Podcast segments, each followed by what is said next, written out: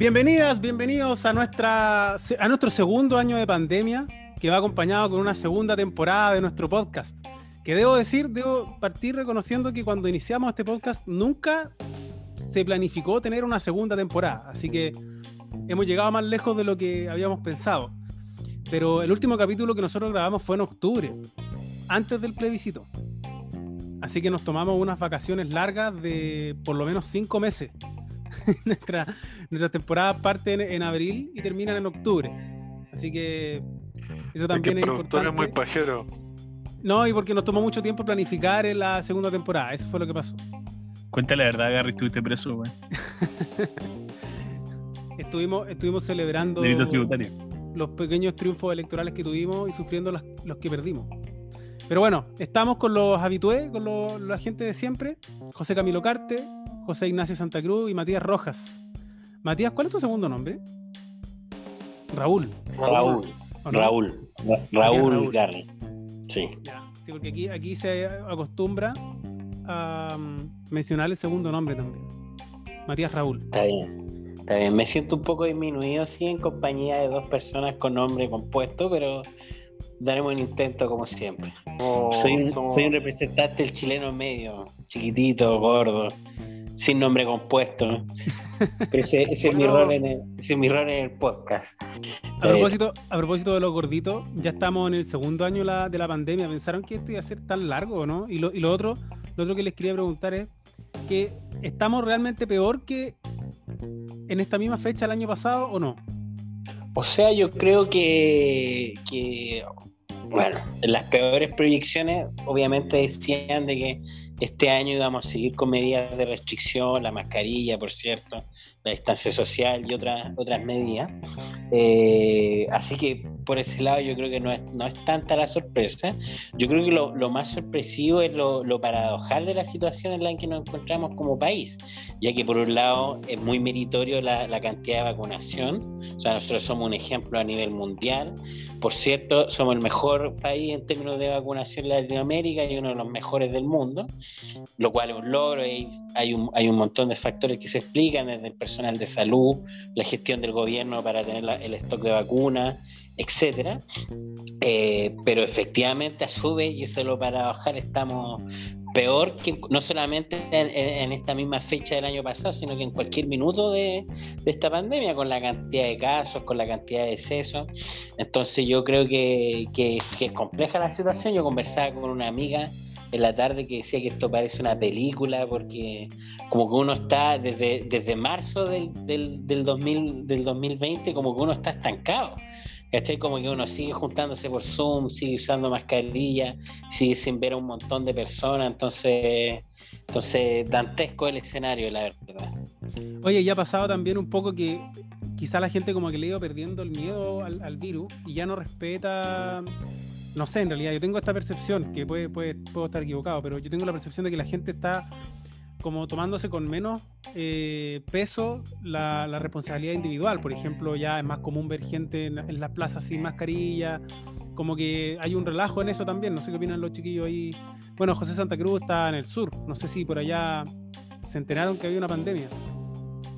Aquí siempre ha habido gente sin mascarilla, pero sí, si nos, si nos enteramos, nos ha tocado. Lo que sí yo podría decir es que Claro, Chile es un país que lidera la tasa de vacunación, pero al final tú, los efectos de la vacunación se, deberían empezar a notar en mayo por ahí, porque al final la mayoría de la gente se vacuna con, eh, vacunado con Sinovac y la, la, Sinovac empieza a producir su efecto después de cuatro semanas de la segunda dosis. Entonces, si que primero hay mucha gente que se ha puesto la primera dosis y no la segunda. Eh, y que y, además el efecto es tardío. Entonces, yo creo que también por eso realmente eh, el, tema de las vacunas no ha tenido tal vez la expectativa, eh, no ha cumplido tanto la expectativa que se tenía con respecto al manejo de la pandemia, porque al final los plazos no eran tan rápidos como uno está acostumbrado de repente con el tema de las vacunas y todo sobre todo en este marco en el, que nos movemos. Y, Bueno, yo creo que efectivamente estamos peor que el año anterior, o sea, es cosa de los números no, no hay que ponerle mucho coco a la cosa, es mirar y comparar nomás. Y uno se puede dar cuenta fácilmente de que la situación es peor que el año anterior. Yo creo que también es verdad que la gente eh, puede ser que se haya relajado o le haya tomado un poco menos de miedo al virus, pero yo me gustaría insistir en algo que yo había dicho el año pasado, que era que al final la estrategia de las cuarentenas es mala, porque tú no puedes pretender tener a una persona y, y menos al ser humano que tiene una naturaleza social eh, encerrado un año sin juntarse con la gente y eso, entonces el efecto natural de esto era que eh, se, se terminara relajando, saliendo, etcétera.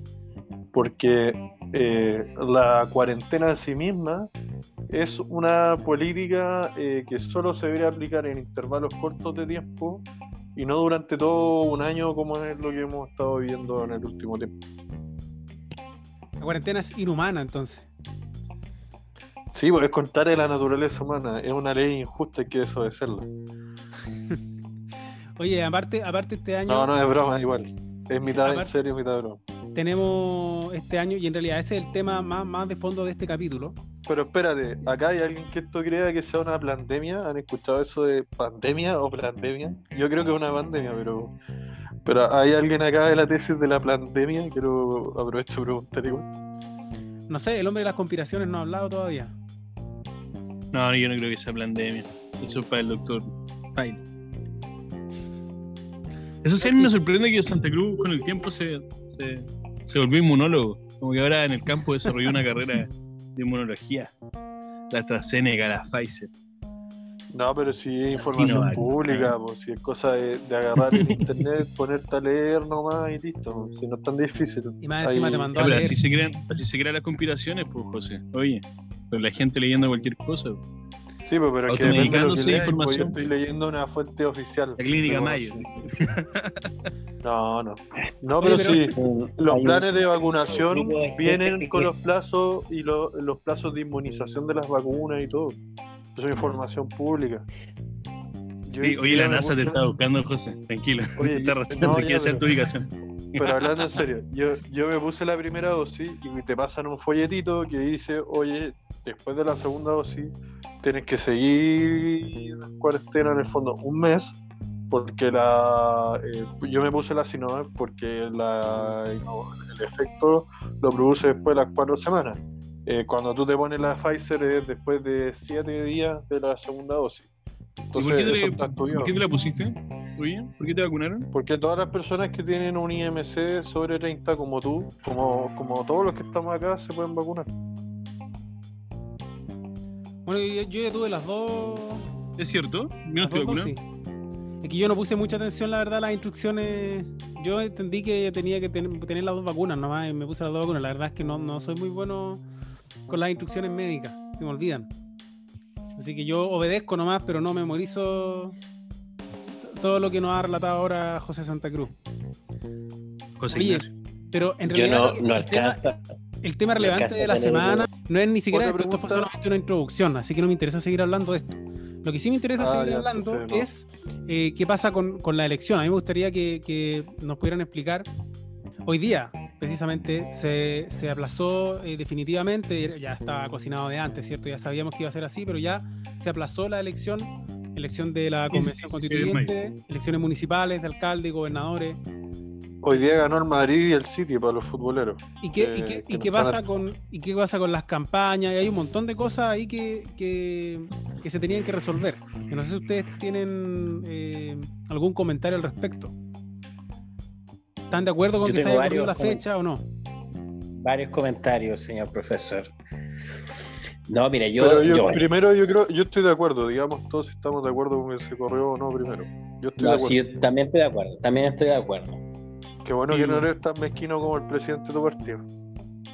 No, pero pero cuando me dejen explicar voy a voy a como la vida la vida nunca es blanco y negro, pues independiente que uno tome una posición, sea, yo creo que, que, hay varios temas de, la postergación de la elección, o sea, hay que primero poner el contexto de la decisión. Pues en primer lugar, hay que recordar que esta elección, la municipal, iba a ser en octubre del año pasado. Ya, por lo tanto, esta es ya una segunda postergación. Eso involucra, o sea, apartan, hay que partir desde ese hecho con todo lo que eso involucra, o sea, la incertidumbre, eh, el desgaste de los candidatos y su equipo. O sea, ustedes tienen que pensar que hay personas que llevan en esto un año, más de dos años incluso, porque una campaña nunca parte 100% en el periodo de campaña oficial, o sea, toda la, gente, la mayoría de los candidatos se andan moviendo de antes, etcétera, por lo tanto, es una cuestión que para, para los candidatos es, brutal, o sea, y, brutal en términos de desgaste físico, emocional, y también lo del tema de los recursos, aquí hay que entender que que, bueno, probablemente la, gente que nos está escuchando no, no, no, todos deben tener experiencias cercanas de campaña, pero lo cierto es que la mayoría de los candidatos transversalmente financian las campañas con recursos propios y algunos aportes, pero la mayoría es con recursos propios, ya sea eh, ahorro o con créditos. Ya hubo una, una, una moción una indicación bien conflictiva que al final se cayó, que tenía que ver con los, créditos, los intereses de los créditos que tienen los candidatos. Y la verdad es que la mayoría de los candidatos financian las campañas de esa forma. Pues. Entonces, eh, el tema de los recursos es un, tema bien complejo porque hay candidatos que se planificaron en términos de recursos pensando que la elección iba a ser este fin de semana y hoy en día se encuentran en una situación donde van a tener que seguir más de un mes en este proceso. Y la verdad ya sin recursos, los que son funcionarios públicos general, habían pedido o sus vacaciones o sus permisos sin goce de sueldo y hoy en día se encuentran en una situación de incertidumbre también. Eh, y bueno, y en general todos los problemas prácticos que sí que aquí se generan, sin en ningún caso, y estando a favor, y aquí, yo, y aquí termino, profesor, eh, en ningún caso era una decisión fácil, ya por todos estos problemas prácticos que estábamos hablando, pero quiero cerrar con un, con un último elemento que está en, en, cuestionamiento y que de hecho, dependiendo de la evaluación sanitaria, puede seguir vigente. que aquí hay un problema que puede, tener, puede generar en un, en un debilitamiento aún más de lo que ya está de, de la, democrático de las instituciones. Porque finalmente aquí hay autoridades que van a, van a estar teniendo una gestión muchos meses posterior al, al, al, a lo que les correspondía por ley. Por ejemplo, los alcaldes, o sea, los alcaldes ya llevan varios meses más de lo que les correspondería. Eso obviamente eh, uno lo puede criticar desde el punto de vista democrático, obviamente entendiendo que la situación sanitaria es lo primordial, pero yo lo, lo, traigo a colación a propósito de eventualmente si se siguieran postergando otros procesos, porque aquí, aquí hay que tener conciencia, no es por ponerme apocalíptico ni nada, pero, pero eventualmente si la, si la situación sanitaria no se, siguiera igual de mal o peor, esperemos que no, por favor, estoy tocando madera, pero, pero si, si, si no, no, no sufriera luces, los expertos van a volver a, a pedir que los, estos procesos se corran es más, a propósito de esta postergación, ya hay personas que han planteado extender el, el periodo presidencial del presidente Piñera. Eso te iba a decir. Eso te iba a decir. Entonces, eso, eso es un elemento súper polémico, discutible, por cierto. O sea, yo, yo aquí no soy de los, de los populistas que cree que, que, hay, que hay una intención de, de, de, aferrarse al poder y no es en ningún caso. Yo creo que eso es así pero lógicamente que te abre una ventana a un cuestionamiento de ese estilo, sobre todo cuando hay autoridades tan cuestionadas. O sea, hay que pensar que, Piñera es el único presidente en, en, la vuelta de la democracia que está cuestionado. Incluso hay gente, hoy, día algunos parlamentarios eh, pidieron antecedentes para poder inhabilitarlo, ya por, por, por, no tener capacidad mental. O sea, de ese, de ese, de ese una cosa, una cosa podemos conversar otra ocasión probablemente sobre la conveniencia o no de tomar medidas así, críticas así, etcétera. Yo creo que eso también daña la democracia, el cuestionar al presidente en ejercicio.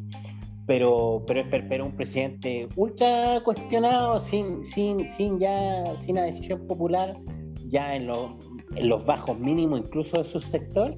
Entonces yo creo que la situación, si la situación sanitaria no mejora, eh, se puede abrir una grieta al cuestionamiento del sistema democrático. Entonces yo creo que, ojalá que eso no pase, ojalá que la situación sanitaria se estabilice mejor y que podamos concurrir ya por fin a, todas las elecciones que nos corresponden en el cronograma establecido. A mí me pasa lo mismo. creo que igual es un tema súper complicado porque al final todos los candidatos ya hicieron sus gastos de campaña. Y pasa que la última semana en donde se juega la campaña es donde la gente genera su decisión de voto. Entonces tú aplazaste la elección justo en ese momento. Entonces tenía una pila de complicaciones. Me decía el Mati decía antes, esta es la segunda vez que se aplazan estas elecciones. Sí, pero esta es la primera vez que se aplazan estando ya en campaña y cuando te faltaban dos semanas, ¿cachai? Entonces estaba ahí tan encima de que parece que la, la, campaña que empezaron a hacer hace meses los candidatos a lo mejor ya no va a servir, porque la gente a lo mejor ya ni siquiera se va a acordar de sus nombres, ¿cachai? Cuando puedan volver a hacer campaña de nuevo. Y ya se gastaron toda la plata. Por eso ya es complicado. Entonces, ¿qué le queda a un candidato? Juntar un poco de plata y gastárselo en redes sociales. Eso le queda porque ya difundió los folletos, ¿cachai? Y eso los eventos que tenía que hacer, etcétera. Y esta es una elección súper rara porque al final los candidatos han tenido que desplegarse, pero ¿dónde se han desplegado? En las ferias, ¿cachai? Algunos puerta a puertas, pero no han podido hacer eventos de campaña, ¿cachai? No han podido hacer nada más que redes sociales, entonces es súper complicado y es súper... Eh, un tema súper complejo para la democracia en general, porque al final yo no era de, de la idea de hacer el plebiscito, por ejemplo porque también entendía que a lo mejor íbamos a ver debilitar, debilitar la participación por, por, la pandemia en la que estábamos. Ya hay algunos impulsaban que se hiciera igual, ya se corrió un poco, se hizo igual en octubre y nosotros llegamos a la conclusión de que se podían hacer elecciones.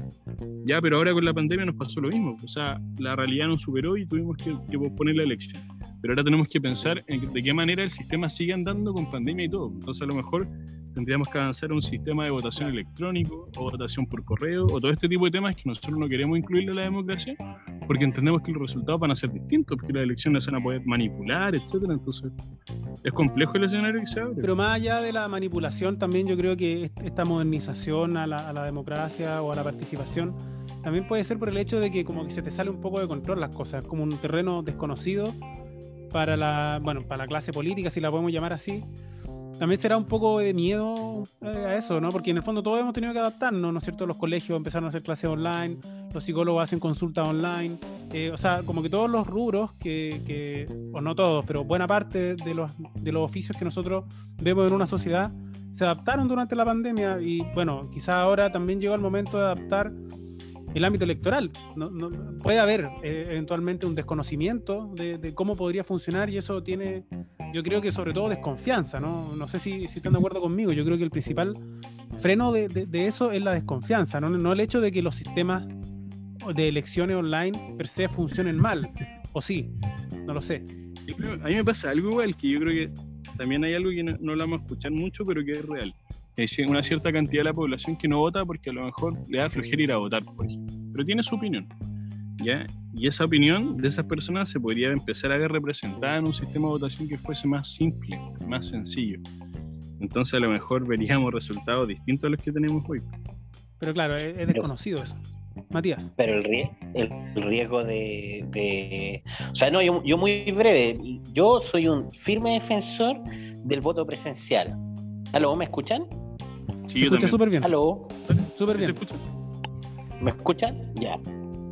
No, que yo soy un firme defensor del voto presencial, porque pese a todas las complicaciones que puede tener y que ahora se vislumbran por la situación sanitaria, es por lejos el sistema que mejor te, te permite tener un grado de certeza racional y confiable respecto al resultado de la elección, porque hoy en día eh, yo no conozco ninguna elección, por ejemplo, con sistema electrónico que no tenga cuestionamiento respecto a sus resultados. De hecho, es hasta, incluso algunos son hasta más engorrosos que, por ejemplo, para la hora del conteo. O sea, ustedes tienen que pensar que nosotros en Chile a las ocho y media de la noche sabemos cuáles son nuestras autoridades electas lo cual es un ejemplo, no así en algunos países que tienen sistemas electrónicos donde se desmoran, eh, donde es hasta la madrugada que no, hay certeza. Entonces, y eso con mayor razón levanta yo me pongo firmemente Exacto, pues yo me, yo me pongo completamente a cualquier, a cualquier sistema de votación que de tipo telemático. Quizás podríamos ver alguna, algún, algún medio así para otro tipo de participación política, por ejemplo, para, para la evaluación de políticas públicas, mm. eh, de proyectos legislativos, cuestiones como más consultivas, más que sustantivas. Sí, se entiende. Oye, pero mira, quizá solamente como para ir jugando un poco al abogado del diablo, porque yo también estoy de acuerdo con que se hayan, se hayan eh, corrido la elección, además iban a ser papeletas eternas, la gente sí iba a demorar más de cinco minutos por, por, por, eh, voto. Eh, o sea, en total yo creo que se iban a demorar como 10 minutos cada uno. No, pero ojo, Gary. Incluso pensaba que iba a ser peor. Pero jugando un poco al abogado del diablo, para plantearlo solamente. Igual alguien te podría decir, mira, en Perú se van a hacer elecciones igual en Ecuador se van a hacer elecciones igual y están viviendo la misma pandemia que nosotros. Por otro lado, eh, claro, los argumentos de, que, de, qué pasa con la campaña, ¿no? que fueron los argumentos que, que, dio Matías recién y que son argumentos correctos, ¿cierto? Pero son argumentos que también el ciudadano de a pie de pronto no, tiene, no le hacen sentido, no está preocupado de cuánto gastan los candidatos. Eso le preocupa solamente a los mismos candidatos y sienten que también la clase política como que resolvió este problema más rápido porque era un problema que les atendía directamente a ellos, pero, pero no, le, no, le, no le ven la urgencia tampoco de, de, haberla, de haberla corrido a mucha, a mucha gente que a lo mejor ni siquiera piensa, piensa participar. Em, entonces, entonces, tal vez desde ese punto de vista se podría haber hecho un esfuerzo mayor por haberla hecho igual, tal vez en tres días, por ejemplo. Pero es que, a ver, yo creo que todo este tipo de decisiones tienen sus pros y contras. Por ejemplo, yo no, no sería tan tajante, por ejemplo, respecto de las votaciones telemáticas como Mati. Decir, no, por ningún motivo. Hay países donde todas las elecciones son telemáticas y funcionan bien. Hay otros países donde efectivamente hay cuestionamiento y no funciona muy bien. Y habría que ver por qué eso ocurre y por qué no en Chile eh, hay algunas elecciones partidarias que han sido por vía telemática y ha sido bastante problemático. Eso hay que tenerlo en cuenta. Yo me acuerdo hace, uno, hace el año pasado con Revolución Democrática, antepasado, no me acuerdo en cuándo Hubo un problema ahí ¿Hacen elecciones en Revolución Democrática? Son cinco horas. Hacían, ah, juegan, juegan a hacer como una elección, una elección que tiene menos participación que Junta de Vecinos, pero, pero tienen. Pero tienen, eh, hacen el intento. Pero, pucha, perdí la idea. Estamos en el tema ah, de la postergación de las elecciones. Dijiste que tenía pro y contra. Yo, creo que, yo creo que tiene sus pros y contras. A mí me pasa igual que eh, yo creo que es bueno que, por un lado, eh, que se posterguen porque hay una situación sanitaria que es bien compleja. Yo no conozco los números de Ecuador y Perú como para decir, oye, la decisión que están tomando estos gallos es la correcta, pero a lo mejor también una irresponsabilidad lo que están haciendo desde el punto de vista sanitario, no lo sé. Entonces no me atrevería a, hacer una afirmación de ese estilo, pero sí yo creo que en el contexto chileno era prudente, pese a todas estas complicaciones que se han dicho, eh, em, postergar la elección. Y yo creo que también es bueno que los candidatos eh, tengan esta clase de complicaciones, porque al final yo creo que eh, los conecta más igual un poco de cierto modo con la ciudadanía, porque a mí me pasa que cuando ya reclamaban el tema de la postergación de los créditos y no sé qué, oye, son todas las personas de este país han enfrentado a una serie de problemas, abrieron locales ante la pandemia, han tenido que cerrar, han intentado emprender, después eh, por, un, por el gobierno y la poca claridad que ha tenido, los dejaron de ser esenciales, después lo son, después no, etcétera. Oye, y se la han tenido que arreglar igual. ¿Por qué dejar a los, a, los políticos ajenos a esa clase de preocupaciones? Yo creo que, que es bueno que las tengan, que las vivencien porque eso también les va a permitir después eh, tenerlo en consideración a la hora de tomar decisiones. Porque yo creo que uno de los problemas también de lo que ha ocurrido al final con el manejo de la pandemia es precisamente eso, que hemos tenido políticos un poco blindados de la realidad de lo que ocurre eh, por distintas razones y, y, eso le ha hecho y eso ha hecho que las decisiones que tomen no, no tengan como una concordancia con lo que la ciudadanía está pensando. Y por otro lado, yo creo que esa grieta de la que están hablando yo creo que ya está. Al final, oye, eh, se posterga, cuando se posterga hay un grupo de personas que ya, la, ya el cuestionamiento ya existe y si no se hubiese hecho, el cuestionamiento ya estaba también. O sea, yo creo que la grieta de la que están hablando eh, ya existe y, estos procesos un poco y, la lástima de todo ya no se puede dañar más, a repararlo un poco. La institucionalidad no se puede dañar más todavía. Eso quieres decir. Sí, ya está claro. requebrajada. Entonces, yo creo que lo, lo lamentable es que estos procesos la pretensión de estos procesos es intentar reconstruir un poco, pero yo creo que al final no tampoco lo han logrado y bueno, puede ser que esto tampoco ayude tanto, pero yo creo que si se hubiesen mantenido firmes en hacerlo tampoco habría ayudado al final, porque el cuestionamiento y la petición de postergarla igual era ya tenía aires más o menos mayoritarios, entonces yo creo que, y de hecho una expresión de eso es lo que ha ocurrido en las cámaras. Yo discrepo de mi, de mi amigo Santa Cruz, en el sentido de que siempre puede, siempre, ya no, ya habíamos tocado techo en el sentido de la crítica a las instituciones. Yo creo que. Más que tocado techo, habíamos tocado suelo, quizá, ¿o no? Piso. Perdón, perdón, perdón. Me, estoy un poco cansado, pero exactamente. Ojalá fuera el techo, no, nunca para, nos daríamos un llamado mientras Chile se quema. Así estoy con un poco, estoy con un poco de dislexia, perdón. O sea, está tomando algo. efectivamente, no, para nada, para nada. Ojalá. Posteriormente al programa quizás, pero, pero, pero ahora nada. No, yo creo que siempre puede ser peor. O sea, miren, yo creo que aquí, por todo lo que ha pasado en la pandemia, a nosotros se nos ha olvidado un poco el nivel de polarización política y de violencia que hubo en algún minuto eh, en el estallido social. O sea, aquí hay que recordar que una de las razones por la cual fue posible el acuerdo de, para iniciar el proceso constituyente es porque había un diagnóstico transversal de que, de que la situación era tan mala que eventualmente podía haber un riesgo de que el gobierno se cayera. Ya así de, así y esto lo confiesan eh, parlamentarios gente que fue parte del, proceso, del proceso de negociación eh, para generar la reforma para iniciar el proceso constituyente o sea, estuvimos cerca de que un gobierno cayera, cosa que para los chilenos es una cuestión anómala en general en nuestra historia. Por cierto, desde el retorno a la democracia e incluso en el siglo XX, Garry acá nos puede corregir, pero en general la democracia chilena, sobre todo en comparación con nuestros nuestros amigos del continente, siempre tendió a ser relativamente más estable. Y, y es cosa de ver que incluso democracias consolidadas y antiguas como la de Estados Unidos, o sea, el nivel de problemas que están teniendo. O sea, ya se tomaron el Capitolio, que, el Congreso, cosa que acá no ha pasado. Eh, entonces yo creo que siempre, siempre, puede siempre uno puede estar peor. Y yo soy uno de los firmes convencidos de que hay que cuidar este proceso, ¿ya? Eh, y hay que cuidarlo porque yo creo que esta es la última oportunidad desde las instituciones para encauzar la rabia, el descontento.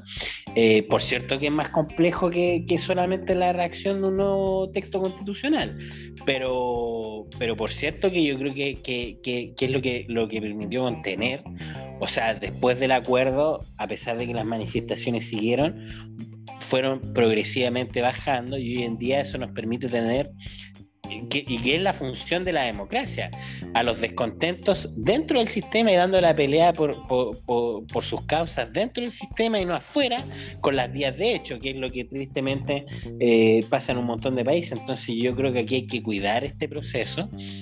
Lamentablemente nos tocó entre medio de una pandemia, lo cual lo hace el triple difícil, pero, pero yo creo que hay que hacer todos los esfuerzos para cuidarlo y para que tenga una participación la, la, mayor dada el estado de, del arte. Oye, me gustó tu frase, siempre puede ser peor. ¿ah? Yo creo que así le vamos a poner a este, a este capítulo inaugural de la segunda temporada de, nuestro podcast. ¿Podríamos hablar de eso, Gary? Que no es el profesor. Mira, una precisión, una precisión histórica, eso sí o sea, más que una precisión histórica, me, interesa plantearlo también como, una constante. Efectivamente, Chile tuvo una democracia más estable que otros países de América Latina, pero precisamente en el siglo XX, en la década de los años 20, espero que esto no sea un déjà vu, ¿cierto? Pero precisamente en esa década la democracia chilena fue tremendamente inestable. Recordemos que el presidente Arturo Alessandri salió arrancando del país a Italia. Hubo una seguidilla de golpes de Estado. A principios de los años 30, ¿cierto? 1932, tuvimos una serie de gobiernos que duraban 12 días, que duraban 100 días. eh, y la constitución del 25 no se afirmó, sino como hasta el 38. ¿No será que cada 100 años a lo mejor Chile pasa por estas cosas? Esperemos que no, profesor. Carte, tú debes decir algo. Me acordé de la República Socialista de los 12 días. Claro, ¿Cómo se llama? de Grove y después Dávila con 100 días. O sea, es- eso pasó todo en un año. Es verdad. Lo que pasa es que no se, se pospusieron las elecciones, pero tú me decís recién de que vamos a tener cuatro minutos, íbamos a tener cuatro minutos votando, etcétera, pero todavía vamos a tener eh, cuatro papeletas, ¿cachai? Claro. Entonces ahora se pospuso la elección, pero no se desglosó, entonces vamos a tener la misma acumulación de gente, etcétera, y, y yo no creo que Y puede- sinceramente vayamos a votar el 15 y el 16 de mayo, a lo mejor se la situación sanitaria puede ser igual que la de ahora. Por eso, y, y por eso siempre puede ser peor, porque al final eh, mostraban imágenes de que el año pasado, por ejemplo, eh, se hablaba de cuál era el peor escenario en Chile. Y que el peor escenario en Chile era que hubieran 9.000 contagiados diarios y que se acabaran las, las camas UCI, por ejemplo. Y eso está ocurriendo hoy. Que nunca se pensó que iba a ocurrir cuando, cuando se diera el espacio de que nos pudiéramos vacunar. Entonces, la gente siempre tuvo la esperanza de cuando apareciera la vacuna, esto se iba a acabar. Y ya ha pasado más de un año y todavía no se acaba. Entonces, parece una película de terror que que no tiene, no tiene fin, porque a cada rato te asustan en las noticias, por ejemplo, en la prensa y te dicen, no, es que salió una cepa nueva que es resistente a la vacuna. Y la gente dice, bueno, ¿cuándo se acaba esto? Jamás. Volver a clase, no sé, queremos volver a tomar la micro, no sé, puta, ir a un concierto. Mi mamá el otro día, por ejemplo, me dijo, cómprame las entradas del concierto de Arjona. Y yo le dije, pero mamá, ¿qué concierto? No, no, uno que van a dar ahí por la tele y la cuestión. Pero mamá, ¿querés comprar entradas para un concierto online? Sí, pero mejor te pongo un video. No, porque esto es lo nuevo de Arjona. Pero mamá, sí, güey, qué bonito. Entonces al final yo le decía, ¿para qué hay a pagar una cuestión donde no te a sentar a ningún lado, no vayas a escuchar la música? O sea, vaya a verlo por la... No, pero No debería, haber, no debería haberla pescado, pero más que por lo online o presencial, por el artista que ella quería ver. Ahí yo creo que haber aplicado un poco de filtro musical. No te gusta Arjona. No, pero Carte prefiere, prefiere salir a columpiarse en la plaza. No, eso lo voy a contar después. No pueden haber dos tallas juntos. Pero si, ¿qué, qué talla? Si no, no hay ninguna talla, es un. Estoy constatando un hecho nomás. Tenía el micrófono silenciado. Ejemplo es interesante porque lo que te dice es que la gente como que está añorando eh, volver a, a las cosas que hacía antes. Sí. Y Bueno. volver de cualquier... O sea, ir a un concierto online, weón, qué weá más, rara. pues, Pero no es tan nuevo, se hizo, Dani Rosenthal ha hecho, incluso los humoristas, digamos, los stand-up ah, se ha hecho online también. Y claro, eso sí que es más fome porque tú necesitáis de la risa y no, no está. Yo de lo que de lo que, de lo que estoy muy agotado, bueno, también comparto lo de los conciertos y en general el cine, la presencialidad, pero yo lo que estoy muy muy agotado es del toque de queda. Sí. O sea, el que uno no tenga ni la posibilidad de darse una vuelta a la- en la esquina en la noche y no poder salir bajo ninguna circunstancia, yo no encuentro eh, de, una- de un, de un- un nivel de opresión que lo justifico, por cierto, estoy de acuerdo con la medida, pero un nivel de vulneración brutal, ¿cachai? La Estoy libertad cansado. de uno. Sí, pues, o sea, el- no es porque uno tuviera una vida nocturna muy activa precisamente, pero... La pero- noche, la noche. Extra- se extraña la, la noche. Eh, sí, pues no poder tomar un poco de brisa nocturna no Ay, me, me tiene complicado. La brisa nocturna. La brisa, la brisa, pero Gary, la brisa nocturna mirando las luces de los cerros del paraíso. Oye, y la luna, pensaba y la, ponerle. y la luna cuando está llena y, y- y refleja su luz en el mar. Hermoso, po. es- Oye, ¿se eso echáis de menos. todo eso echo de menos. De hecho lloro un poco en las noches por eso. ¿Qué pasó, Carte? ¿Se escucha? Sí, ¿Se escucha en serio? sí. Qué extraño. Ya. Eh, se me olvidó lo que iba a decir. Dale. ah, ya. Pasó, pero yo siento que la cuarentena me robó mis últimos años de juventud, weón. Yo no me di cuenta de cómo tenía que partir de la cuarentena, weón. Y ahora tengo dos años más y todavía estoy en cuarentena. Me robó mis últimos años de juventud. ¿Qué me queda a mí, weón? Yo ya tengo 30. Ya, pero por ejemplo, tú, Gary, te, te va a doler, pero te lo voy a decir en serio. No sé si puedes ir a una disco a bailar ahora con 30. No, no, ya, de hecho ya no me dan ni ganas. Ya, pero cuando tenías. Así que eso, eso- pero eso no lo echo de menos. Después de la cuarentena tenías 28. Y podías ¿Y qué ir. po. echa de menos, y qué echa de menos Gary? Yo también echo de menos la noche, echo de menos la noche. Poder, el hecho, el solo hecho de poder salir en la noche es, es algo que echo de menos. No necesariamente a una disco, pero sí poder salir de noche. Sí. de- de hecho, durante el día, en verdad, como que no extraño tanto salir. Yo soy más, más del barcito, más de Más nocturno. más nocturno. Sí, sí, yo, yo echo de menos eso también. Estoy de acuerdo con Matías. Oye, ¿sabéis que estaba pensando ponerle al segundo, a, la- a esta segunda temporada? De nombre siempre puede ser peor, pero yo creo que no nos demandará Julio César Rodríguez con su programa que hacía en Video Video que se llamaba Podría ser peor. Será como muy, muy copiado el nombre, ¿o no? No, No sí, creo. Plagiemos nomás, weón. Y además, si, si, si, nos, de- si nos demandara el weón, eh, sería el mejor favor que nos podría hacer, weón. Porque la publicidad que nos haría, weón. Oye, ¿y si le ponemos así mejor al podcast, Carte, siempre Sí, puede mejor. ser peor. Sí, porque siempre puede ser peor. Siempre puede ser Y- peor. Y si lo pongo con I, siempre puede ser peor. No, no, Eso. no. Ahí, ese- No, me gusta porque es como de viejo chicha. como yo. Y como Carte. Sí, Bueno, como tú como también. un viejo. Un, un Oye, viejo tomándose una, una cristal. Ya. Oye, eh, bien, pues, un gusto haber conversado con usted. Yo creo que quedó, quedó un poco clara la, la- la postura y de lo que se viene este año, porque yo creo que esta discusión la vamos a tener todo el año. Todo el año y en una de esas terminamos el año en diciembre y Piñera todavía es presidente. No tengo idea, o a lo mejor ahí aparece. No sé, no sé. Estamos, estamos en, un, en- un proceso similar al de Perú, no tengo idea. Puede pasar cualquier cosa. Pero lo único que tengo claro es que siempre puede ser peor. Me gusta, me gusta esa frase. Efectivamente, por eso yo lo, yo lo digo, yo soy un hombre de fe, creo en la buena nueva del cristianismo, por ejemplo, pero, pero yo creo que, que- en las cosas colectivas, como son los proyectos colectivos, como son finalmente los países, yo creo que siempre puede ser peor y por lo tanto, pero eso es precisamente un llamado a cuidar lo que tenemos y a, defenderlo. O sea, yo creo que aquí hay que tomar esa constatación de realidad de que siempre puede ser peor eh, con optimismo para precisamente cuidar lo que tenemos. O sea, yo creo que aquí nadie puede negar que nosotros somos un país que ha avanzado, que es un país que está mejor que nuestros vecinos, pero es una realidad muy frágil y por lo tanto aquí hay que ser súper generoso, súper altruista para efecto de poder eh, cu- cuidar eso y que no, por ejemplo, el próximo año en esta fecha estemos comentando las primeras medidas de una presidenta otaku, por ejemplo, ya que espero que, que, ese, que ese no sea el caso. Así que eh, eso, muchas gracias por la invitación y un saludo a los auditores y cuídense harto. Qué bien, ah, cómo se nota el oficio ahí. Se nota que, que Matías es el único candidato de nosotros, el único que ha sido candidato de nosotros. Bien, ahí. Y ejerce, po. No, y ejerce, súper. La radio, Gary, la, la radio, la radio. Impecable, impecable.